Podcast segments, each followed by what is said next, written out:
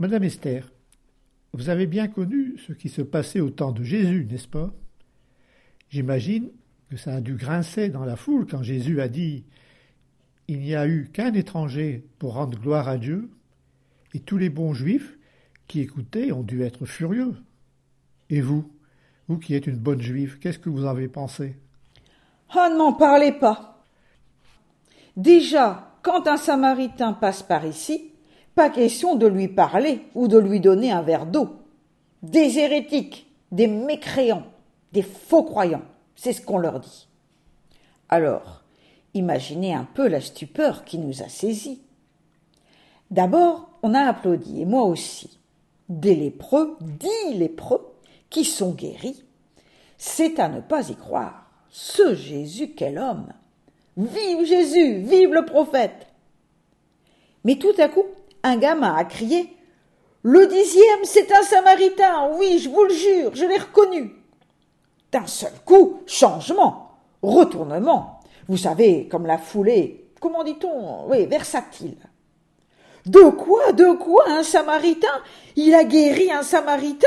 Dieu n'a pas envoyé un prophète pour ces gens-là. Le comble, c'est quand Jésus a pris la parole. Vous voyez, ces neuf bons juifs, ces hommes qui font partie du peuple de Dieu, où sont-ils? Ils sont partis en courant à Jérusalem pour avoir un certificat de guérison. Mais pas un n'a pensé dire merci à Dieu. Non, ils ne pensaient qu'à eux, à leurs papiers, pas à Dieu.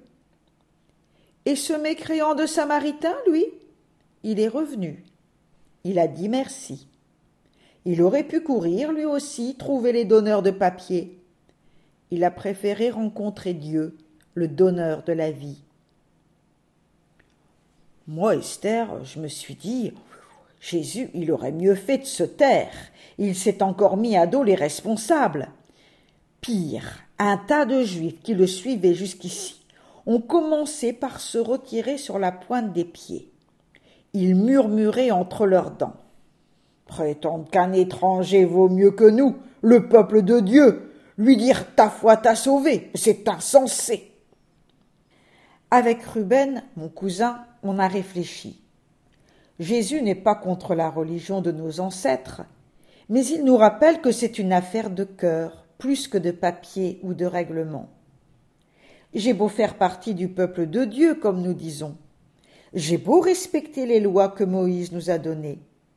Si je n'ai pas la charité, ça ne sert à rien. Au fond, j'aime mieux ça. On m'a trop souvent dit que Dieu est une sorte de douanier, toujours à vérifier si mes papiers sont en règle. Mais Jésus me montre que Dieu est un Dieu qui aime ses enfants, qui prend pitié d'eux quand ils sont malades.